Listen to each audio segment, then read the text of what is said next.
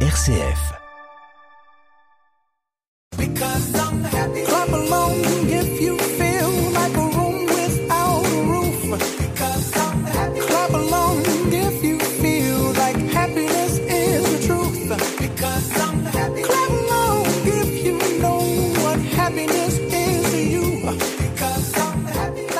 Bonjour, bonjour à toutes et à tous. Aujourd'hui, nous partons à la découverte d'une région, nous partons en province du Luxembourg et je vous propose quatre activités sympas.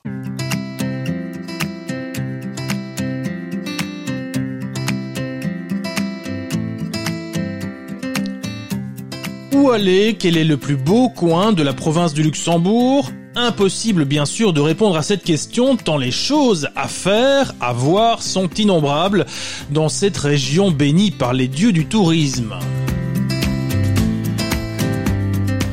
C'est le poumon vert de la Belgique. Ses bois, ses forêts, ses réserves naturelles, ses rivières constituent des endroits privilégiés pour les amoureux de nature, de faune et de flore. La province du Luxembourg est facile d'accès, accueillante et chaleureuse, naturelle et peu coûteuse.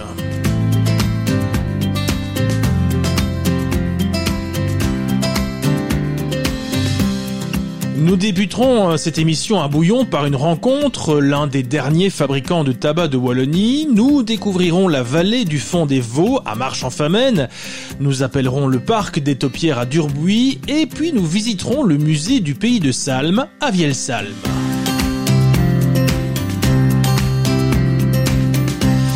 Et si on se promenait un peu Bienvenue dans Évadez-vous près de chez vous.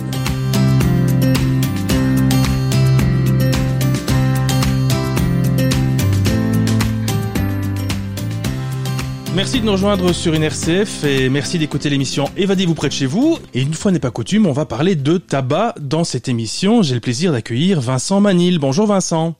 Bien bonjour à vous. Alors Vincent, vous êtes fabricant de tabac à l'ancienne. Alors euh, j'imagine que c'est une question qu'on doit vous poser encore. Euh, je savais pas que ça existait encore euh, en, en Belgique en tout cas d'avoir une fabrication de tabac. Alors expliquez-nous qu'est-ce que c'est en fait? Ben, disons que c'est une toute petite niche. Hein. Le tabac d'assoin, il est apparu ici aux alentours de 1860 avec un certain Joseph Pierret qui a eu l'idée un peu folle de planter du tabac dans la vallée de Et puis, ben, il y a eu, euh, on a recensé quand même aux alentours de 60 fabricants de tabac dans les bonnes années, dans les années 20, 30, 40, 50, 60.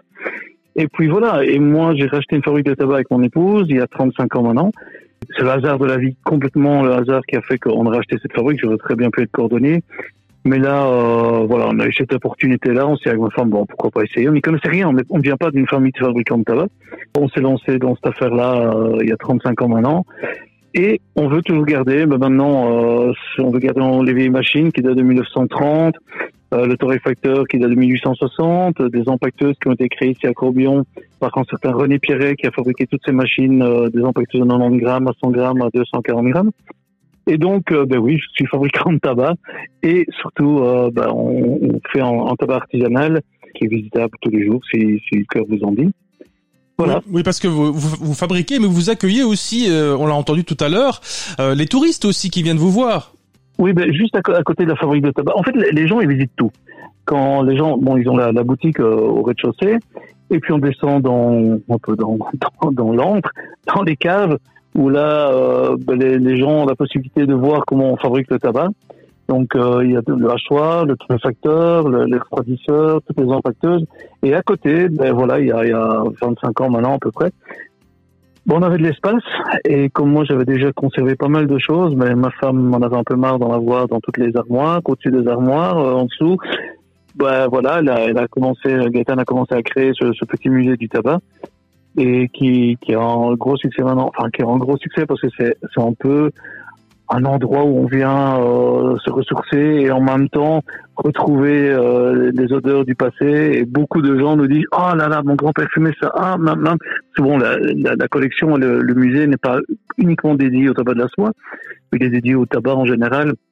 Donc c'est toutes des collections de, de paquets. Là j'ai reçu des paquets il y a pas longtemps qui datent de 1915, 1920, des paquets français. Enfin, c'est tout un, un enchevêtrement de toutes sortes de, de, de, plaques émaillées, des bandes à firme, des pots à tabac Bernard Bloch, euh, des pipes en terre, des pipes en écume, des, des, des pipes qui viennent du monde entier. C'est un peu l'antre de, la maison. Et donc, les gens, quand ils viennent ici, quand ils visitent, justement ceux que j'accueillais tout à l'heure, ben voilà, ils sont en train de visiter le musée. Avant, sans leur donner toutes les explications de la fabrique de tabac, ils ont vu une petite vidéo qui dure un quart d'heure sur la fabrication. Donc, on, on voit plus ou moins parce qu'on ne fabrique pas tous les jours. Donc, on fabrique plus ou moins toutes les, tous les 15 jours, 3 semaines. Donc, on fabrique le tabac. Et donc, ben, même ce jour-là, si, si, les gens veulent venir, ben voilà, ils peuvent venir voir euh, le jour où on fabrique le tabac. Mhm. Donc, ça se trouve à Corbion, c'est à quelques kilomètres à peine de, de Bouillon, hein, c'est bien ça? On a, on a 7 kilomètres de Bouillon. Voilà. Et alors, euh, quand vous dites fabriquer le tabac, ça veut dire quoi? Ça veut dire que euh, que vous êtes là de A à Z, que c'est et que c'est à quelle destination en fait? C'est pour euh, fumer en, en, en, pipe alors? Ce que moi, je ne plante pas du tabac. J'achète les plantations. Et alors, je stocke le tabac ici en vrac, donc en, en botte de tabac. Et toute l'année, je transforme. Je peux pas faire tout tout d'un coup. Non, je fais quelques dizaines, ouais, un peu plus de 100 kilos de tabac à chaque fois. Et alors, il faut d'abord le mouiller. Il faut réhumidifier le tabac. Autrement, si on essaie de, de, de, le couper, le tabac se travaille toujours humide pour la fabrication du tabac, des bouchons, des cigares, il est toujours humide, autrement ça va casser. Donc il faut absolument, premièrement, le réhumidifier. Et alors là, on laisse reposer une journée et une nuit complète, on retourne plusieurs fois les bottes de tabac pour que l'humidité soit constante dans toute la botte. Le lendemain, on découpe. Donc là, c'est un char de 1935 et je fais différentes sortes de coupes. Je fais une coupe fine, une coupe moyenne, une grosse coupe, et j'ai créé il y a 3-4 ans maintenant une coupe très très grosse, une coupe XXL pour les pour les fumeurs de pipe avec des gros foyers. Et puis alors, euh, bah, automatiquement, euh, il faut quand il a été découpé, il faut qu'il soit torréfié. Et la même chose que le café. Et là, tous les tous les arômes vont ressortir. Il est torréfié au feu de bois. Donc, quand, si vous venez, vous verrez encore la torréfaction au feu de bois avec un torréfacteur qui date de 1880. C'était un torréfacteur allemand. Et quand il était torréfié à ce moment-là, ça dure quand même, la première dure plus d'une heure et demie, et ensuite c'est entre 25 et 35 minutes, enfin ça c'est des chiffres.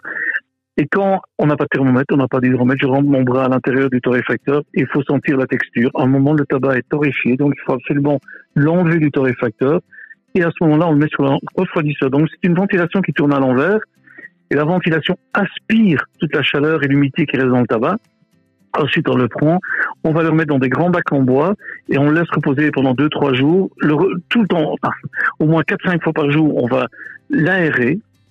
Bah, vu qu'il n'y a aucun produit chimique dans mon tabac, s'il y a un peu d'humidité, il y a une combustion qui pourrait se faire et il y a une, moisissure qui pourrait arriver.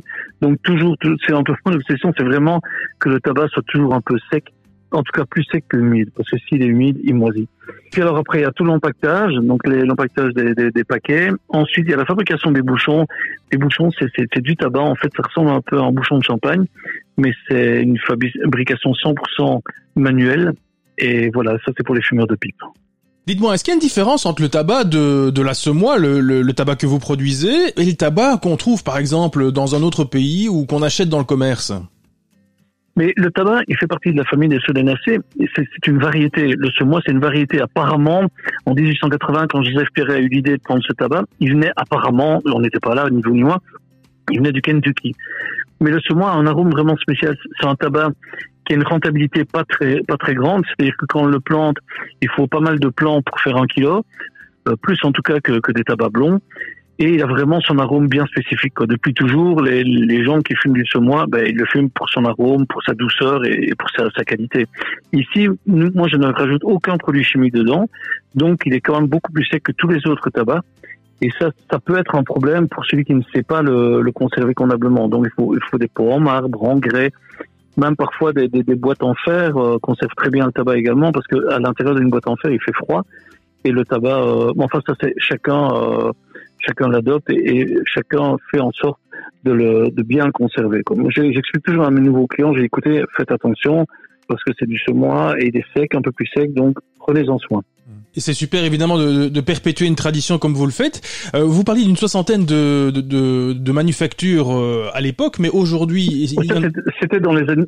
Ça, c'était dans les années 20, 30, 40, 50. Hein. Ben, euh, non, il y en a deux autres qui, qui vendent, je ne sais pas trop. On n'a pas énormément de contacts entre nous, donc je ne sais pas du tout s'ils travaillent comme moi. Donc, donc vous êtes vraiment euh, moins moins de 5, moins d'une poignée de main, je dirais, euh, à perpétuer cette tradition, en tout cas du côté de la de la semois.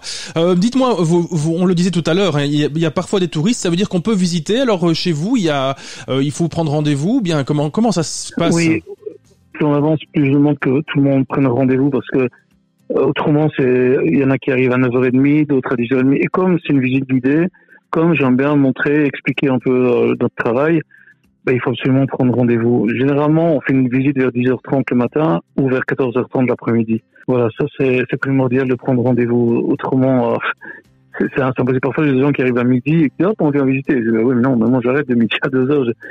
Si des gens arrivent à 11h, puis à 11h15, puis 11h30, je peux pas faire une visite correcte. Quoi. Voilà, et ça se trouve à, Corbion, rue du Tambour, hein, à, à 7 km donc de, de Bouillon, et c'est l'occasion effectivement de, de découvrir ben, une production ben, qu'on ne voit pas tous les jours dans toutes les villes en tout cas. Merci en tout cas Vincent, Vincent Manil, je rappelle que vous êtes fabricant de tabac à l'ancienne, à Corbion, à pas loin de Bouillon. Merci de nous avoir fait découvrir cette passion en tout cas, et on vous souhaite une, bonne journée. Je veux quand même vous dire une petite chose, c'est que le tabac nuit quand même à la santé, donc soyez prudents. Voilà. Voilà, c'est bien de, de ponctuer là-dessus. Nous, on fait une petite pause dans cette émission. On se retrouve dans un instant. Merci Vincent et, et bonne journée. Bonne journée à vous. Merci beaucoup de votre accueil. Au revoir. Je reviens. Je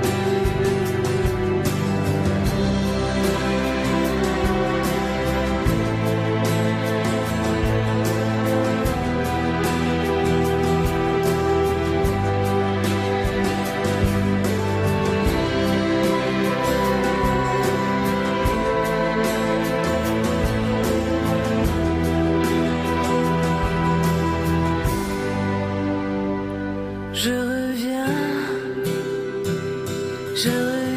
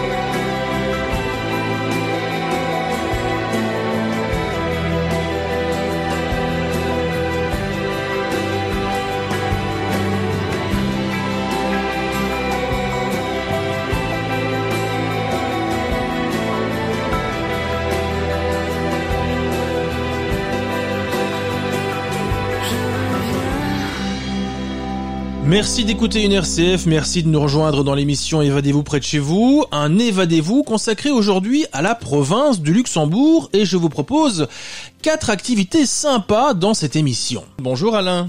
Euh, bonjour, bonjour, bonjour à tous.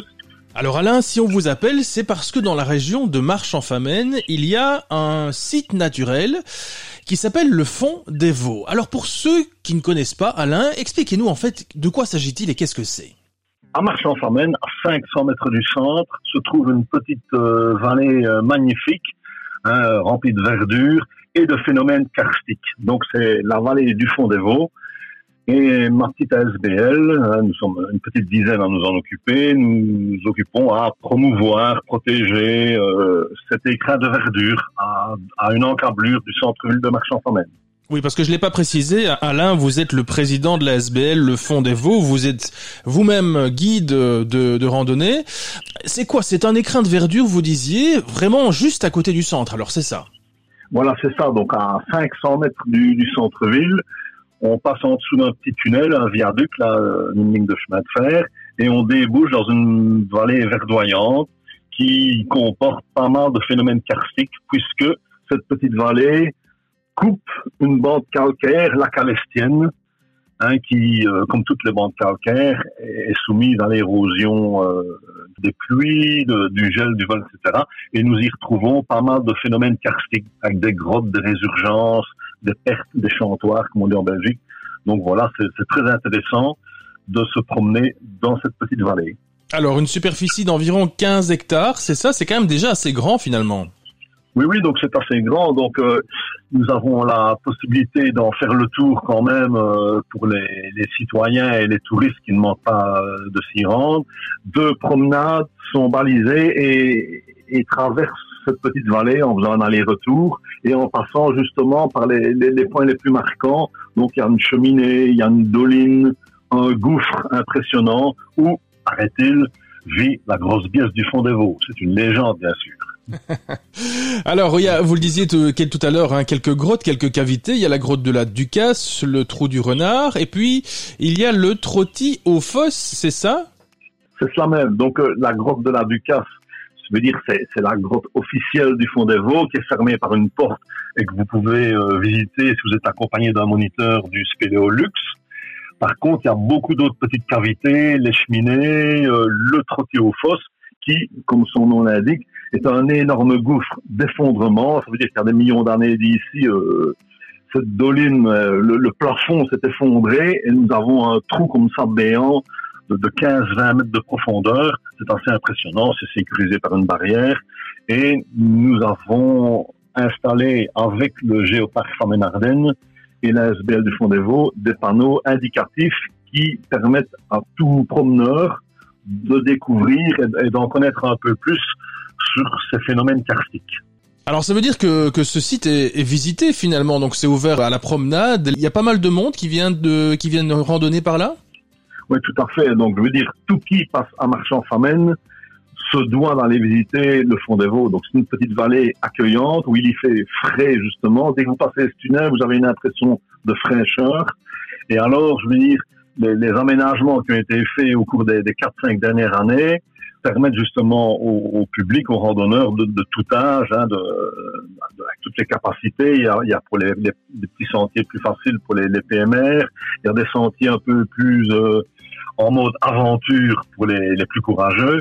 Mais donc, il y a moyen de, de visiter, soit en suivant le balisage officiel des deux randonnées euh, qui traversent euh, cette vallée, soit en utilisant un topo guide que nous avons réalisé il y a deux ans et qui décrit non seulement les promenades, mais aussi euh, la flore, la faune présente dans la vallée, ainsi que quelques petites recettes et quelques petits tuyaux pour faire du métringue, pour faire des recettes avec du miel, faire de la lessive comme dans le temps.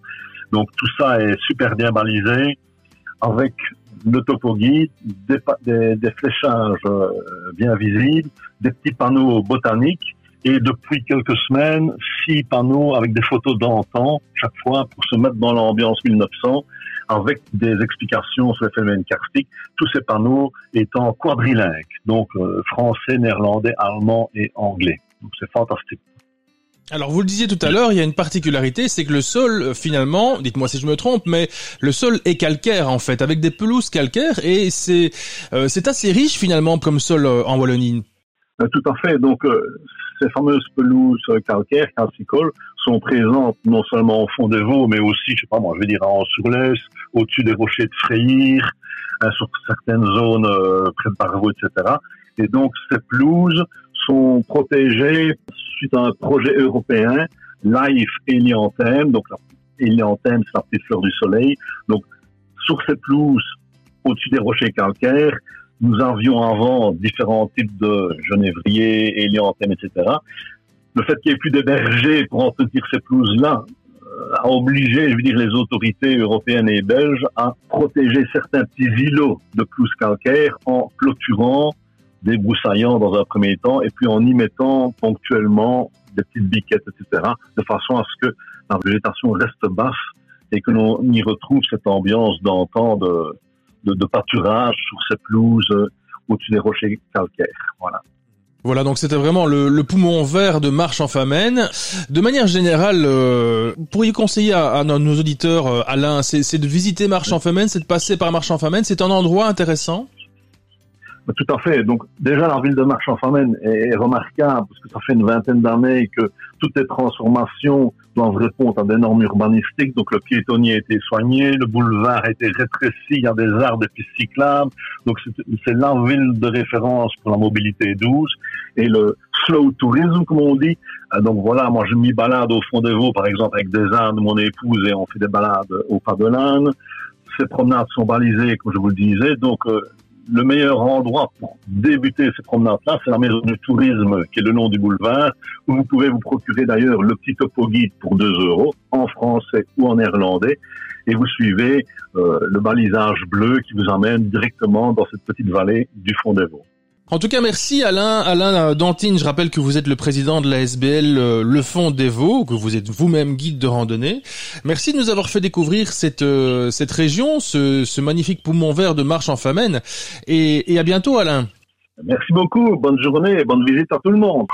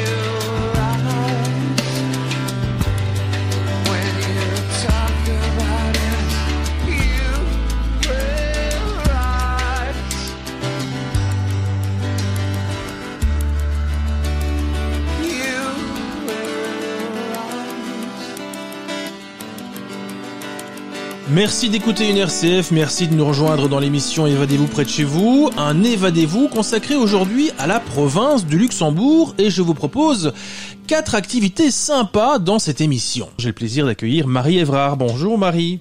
Bonjour. Parce qu'on va dans un endroit aussi très connu à Durbuy, c'est le parc des Taupières dans lequel euh, vous travaillez. Expliquez-nous un petit peu Marie, le, le parc des Taupières, qu'est-ce que c'est en fait? Donc en fait, le parc des Taupières, c'est un parc de, de bouis sculpté, principalement du bouis. C'est un parc qui fait plus ou moins un hectare avec 250 euh, sculptures de bouis. Donc euh, il existe depuis 1998 et euh, cette année nous fêtons le 20e anniversaire de la reprise du parc par la ville de Durbuy. Effectivement, hein, donc c'est quasi au centre-ville, hein, et puis c'est aussi un, un magnifique endroit en fait à visiter. En fait, oui, voilà. Donc nous, on est derrière le château de Durbuy. Donc en général, euh, les, clients sont toujours dans, le centre de Durbuy. Il suffit juste de traverser le pont, traverser l'eau, et euh, vous arrivez directement au parc des Taupières. C'est un peu le poumon vert en fait de la ville de Durbuy. Et vous le disiez, la particularité, c'est que ce sont ces fameux buis qui sont euh, taillés et, et, de belle façon en fait. Hein. Donc il y a plusieurs, oui, il y a plusieurs formes. Euh, donc on a beaucoup de personnages, d'animaux, des spirales. Nous avons aussi de, pas mal de boules de bouillie, etc. Donc euh, il y a 39 parterres différents avec des thèmes différents euh, dans chaque parterre sur sur deux jardins. Et j'imagine qu'il y a des jardiniers qui sont constamment aux, aux, petits soins pour ces buis, alors finalement. Alors, ben là, on n'a qu'un jardinier, en fait, qui est ici à temps plein. Parce qu'il faut savoir que l'art taupière, on parle d'art avant tout, donc il faut savoir sculpter euh, bah, toutes les taupières qui sont ici. Ce sont des sculptures d'entretien en fait, donc il faut vraiment avoir l'œil quand même artistique pour pouvoir les tailler et aussi avoir la connaissance de la plante, donc la connaissance du buis. Surtout pour le moment, ben, comme tout le monde, ben, il y a la, cette fameuse spirale qui est dans les buis, donc il y a tous les traitements à faire, il y a euh, voilà l'engraissage des buis, etc. Donc c'est tout un suivi et c'est pour ça qu'on a un jardinier ici à temps plein. Maintenant, de temps en temps, il a des étudiants qui viennent m'aider uniquement pour la tonte des pelouses. Parce qu'il faut savoir que les sculptures sont dans, dans, des parterres de pelouse. Et euh, bah, là, à ce moment-là, effectivement, on a des étudiants qui viennent lui donner un petit, euh, un petit coup de main euh, pendant l'été pour la tonte des pelouses. Mais la taille, il n'y a que lui qui y touche. Et vous venez de le dire, il y a cette fameuse pyrale. Hein, ça doit pas être facile finalement de d'entretenir des, des bouilles dans ces conditions-là. C'est très compliqué parce qu'il faut avoir un œil permanent dessus. Donc toutes les trois semaines, il traite. Voilà, il a suivi une formation phytothérapie, etc. Donc il traite vraiment euh, le, le, bruit de manière euh, maximum naturelle pour éradiquer euh, bah, cette spirale, mais qui est là depuis cinq ans maintenant et qui revient chaque année. Et toutes les trois semaines, il est obligé de faire un traitement euh, très tôt le matin avant l'ouverture du parc.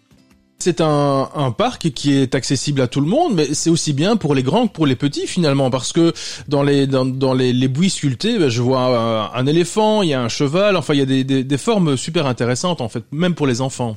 En fait, c'est accessible, c'est vraiment accessible à tous, donc euh, autant pour les familles, autant pour les personnes âgées, autant pour les enfants qui peuvent, euh, voilà, comme vous dites, découvrir euh, des sculptures différentes. On a mis en place un petit carnet de jeux qui peuvent prendre aussi à l'accueil pour visiter un petit peu les taupières et découvrir un petit peu l'art taupière de manière différente. On accueille aussi, et ça c'est une, volonté de, ma part, d'accueillir toutes les personnes à besoins spécifiques depuis 2009. Donc le parc est totalement accessible à ces personnes-là, donc qu'elles soient aveugles, malentendantes, sourdes, muettes, en PMR, etc. Ben, c'est vraiment accessible à tous. Alors vous le disiez tout à l'heure, ça, a débuté en 1998. Comment ça a commencé en fait? On s'est dit tiens, on va, on va ouvrir un parc avec quelques bouis, ça va être sympa. En fait, c'est un, particulier qui provient de qui provient de Hassel, qui avait repéré un terrain vague ici euh, dans Durbuy euh, donc derrière le château, c'était les, terrains de la ville de Durbuy à l'époque. C'était euh, voilà des, terrains vagues. Et alors il avait repéré ce terrain-là parce qu'il avait déjà commencé l'artopière chez lui, mais il y avait une bonne vingtaine d'années. Donc il avait plusieurs sculptures chez lui et il s'est dit tiens, ce serait l'occasion de racheter ce terrain-là et de faire découvrir au public l'artopière qui est un peu méconnu. On connaît beaucoup l'artopière dans quand on visite un château, on voit les beaux jardins, etc. Mais euh, vraiment l'artopière de, de manière plus ludique euh, parce qu'ici c'est beaucoup de personnages de manière plus ludique, ça n'existe, ça n'existait pas encore. Donc il a commencé comme ça en fait. Euh, euh ce particulier, euh, il a commencé, il a acheté les terrains en 97 et en 98 il a ouvert le parc. Il a amené euh, la majorité de ses sculptures, donc ce sont ses créations, et puis alors il a complété en achetant des sculptures aux Pays-Bas et en Italie, dont l'éléphant, lui, vient des Pays-Bas. D'accord. Attention que l'éléphant, lui, n'est pas en, en buis. On utilise principalement le buis parce que ça a une croissance lente, ça pousse de 10 cm par an, donc ça demande un petit peu moins d'entretien au niveau de la taille. Mais par exemple, euh, l'éléphant, lui, il est en taxus, donc c'est en if, où là, euh, il faut plus ou moins euh, une taille deux fois par an. C'est évidemment très fréquenté. Tiens, si c'est pas indiscret, vous, vous- vous avez quelle, quelle fréquentation chaque année? On fait, on va dire qu'on va faire une moyenne de plus ou moins 25 000 entrées par an. Alors, il faut savoir qu'on est ouvert quasi 365 jours sur l'année. La seule période de fermeture, c'est après euh, les vacances euh, de Noël. Et euh, on réouvre souvent aux vacances de, de carnaval. Donc, on, on a toujours une petite période d'un mois de fermeture en janvier-février, où là, bah, alors à ce moment-là, bah, on fait les petits travaux de réfection, euh, on réaménage un petit peu, on fait les peintures, etc. On réaménage un petit peu euh, le parc avant la réouverture. Voilà, et en plus de ça, en plein été, vous êtes situé vraiment au bord de l'eau, ce qui doit être sympa aussi au niveau euh, fraîcheur, quand il fait un peu chaud, j'imagine. ça ne change pas grand-chose au niveau fraîcheur, parce que voilà, euh, on reste dans une cuvette. En fait, Durbuy est, situé dans une cuvette, donc euh, je veux dire qu'il fait chaud, il fait chaud. la lourde n'apporte rien en plus, sauf quand elle déborde. Mais là, c'est un autre débat qu'on a eu il y a deux ans. Voilà, exactement. Et qu'on ne souhaite plus revivre, évidemment. Pas qu'on ne peut plus revivre du tout. On vous le conseille, évidemment, ce parc des Topières. Juste, Marie, pour terminer l'interview, un petit mot sur Durbuy de manière générale. C'est c'est une ville qu'il faut qu'il faut voir. C'est c'est une c'est un attrait touristique, évidemment. sa, sa renommée. Durbuy a une très grande renommée. Donc euh, oui, c'est une ville, euh, c'est une ville à visiter. Euh, moins la place parce que là, ben, évidemment, vous avez tous les cafés, restaurants, mais alors le vieux Durbuy où euh, là, ben, vous avez toutes ces, ruelles euh, qui sont pavées et on se retrouve un petit peu dans cette époque médiévale en visitant Durbuy. Voilà, juste un, un dernier mot, un coup de cœur peut-être. euh, une chose pour vous qu'il ne faut absolument pas louper quand on vient à Durbuy, évidemment au-delà du parc des Topières. Ah bah c'est mal, hein, j'allais dire le parc des Topières. Ça va. Ben, écoutez, on en restera là en tout cas. Merci euh, Marie, Marie Évrard. Je rappelle que vous êtes euh, employée ben, au parc des Topières qu'on vous conseille de, de visiter. Merci beaucoup Marie. Et puis on vous souhaite une, bonne journée. Merci beaucoup vous aussi. Hein. Au revoir. Au revoir Marie.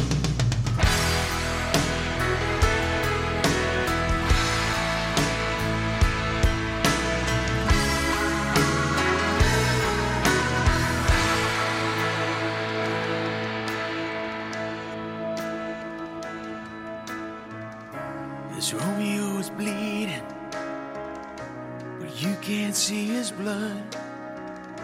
It's nothing but some feelings that this old dog kicked up. It's been raining since you left me. Now I'm drowning in the flood. You see, I've always been a fighter, but without you, I give up. Now I can't sing a love song like the way it's meant to be. Well, I guess I'm not that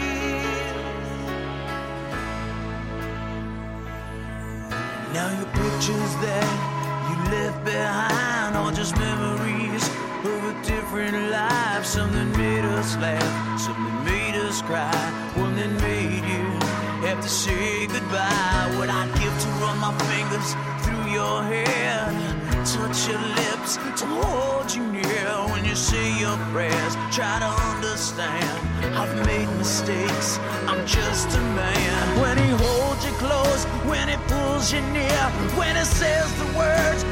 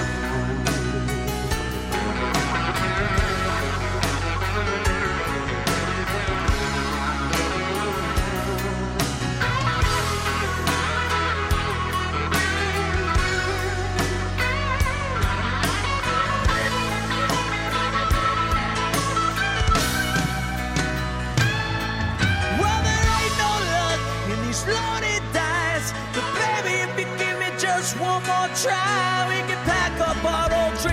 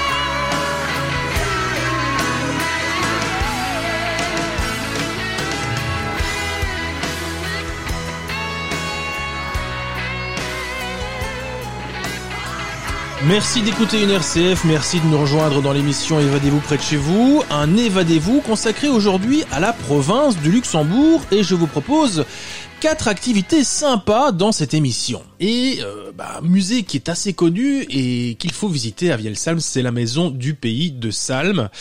Pour en parler, eh j'ai le plaisir d'accueillir Justine Piron. Bonjour Justine. Bonjour. Vous êtes euh, chargée de communication au syndicat d'initiative de Vielsalm. Alors pourquoi faut-il, Justine, visiter cette maison du pays de Salm? Qu'est-ce que c'est en fait? Alors la maison du pays de Salm, c'est une visite, un parcours découverte sur euh, différents, euh, différentes caractéristiques de Vielsalm.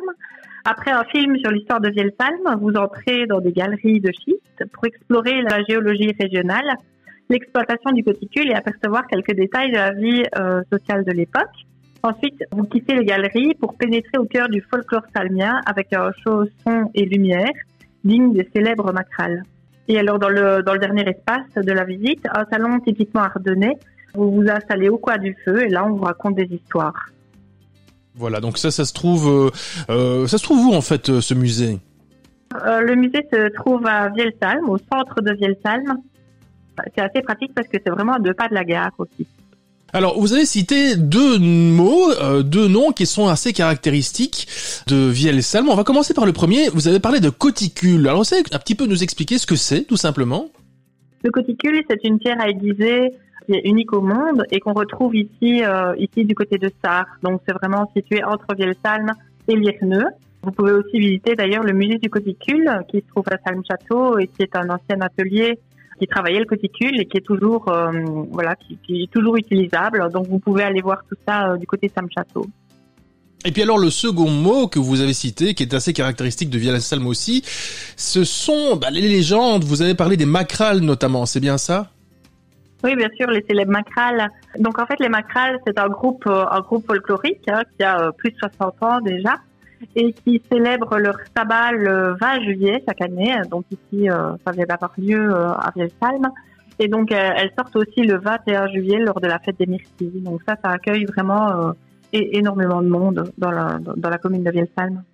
Donc ça c'est pour la partie folklore, j'imagine que la macrale c'est vraiment l'emblème ou le personnage connu en tout cas à Vielsalm. Oui, la macrale, c'est le, personnage le plus connu euh, du folklore de Vielsalm, même si les légendes euh, ardennaises sont quand même encore, euh, encore très vivantes ici, euh, ici dans la région. hein. Est-ce que ça veut dire, Justine, euh, que, eh bien, il y a, y au-delà des légendes, il y a vraiment des, je sais pas moi, des sorcières qui sont passées par Vielsalm euh, ou, ou qui y sont toujours pour le moment? Oui, sûrement, hein, comme, comme partout finalement. On imagine qu'il y avait des sorcières ou en tout cas des vieilles dames un peu, un peu bizarres comme ça dans la région et euh, on disait d'elles qu'elles étaient des macrales. Et donc la légende est partie de là. hein. C'était une vieille dame euh, qui habitait à Vielsalm qui a fini par emmacraler un groupe euh, de, de, jeunes qui étaient partis à l'accueil des myrtilles et qui revenaient bredouilles. Et, c'est vrai que les légendes sont encore très, très présentes. Dites-moi, j'imagine que Vielsalm, en cette période d'été, c'est, ça double de population, forcément, et vous avez beaucoup plus de monde ces dernières semaines. Oui, a évidemment beaucoup, beaucoup de monde, même si le tourisme à Vielsalm, c'est un peu toute l'année. C'est vrai qu'en juillet et au mois d'août, on a aussi beaucoup de gens euh, qui viennent des Pays-Bas, de France et de, et de Flandre, bien sûr aussi. Hein. Oui, oui. Il y a un tourisme très vert, évidemment, chez vous. Très vert, oui. Il y a beaucoup de promenades à pied, beaucoup de, circuits à vélo aussi à faire. Nous, on a beaucoup de balades à thème à faire. Et puis, bah, il y a aussi des balades euh, en trottinette, beaucoup de trottinettes. Il y a le Center Park avec beaucoup d'activités et il y a vraiment énormément de choses à faire. La pêche, euh, les piscines, euh, beaucoup, beaucoup de choses, oui. Pour en revenir au, musée du pays de Salm, vous le conseilleriez à nos auditeurs? Il faut passer par, par ce musée si on passe par Vielsalm cet été?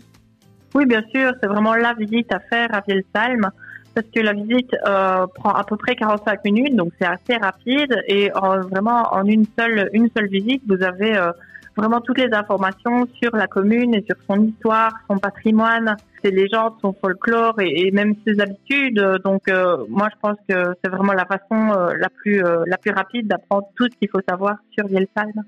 Pour parler de Vielsalm de manière plus générale, est-ce que vous pourriez conseiller d'autres choses aux auditeurs au-delà du, musée du pays de Salm Oui, bien sûr. Maintenant, ça dépend un peu de leur euh, de leur euh, sorte d'activité, mais il y a beaucoup de promenades à faire.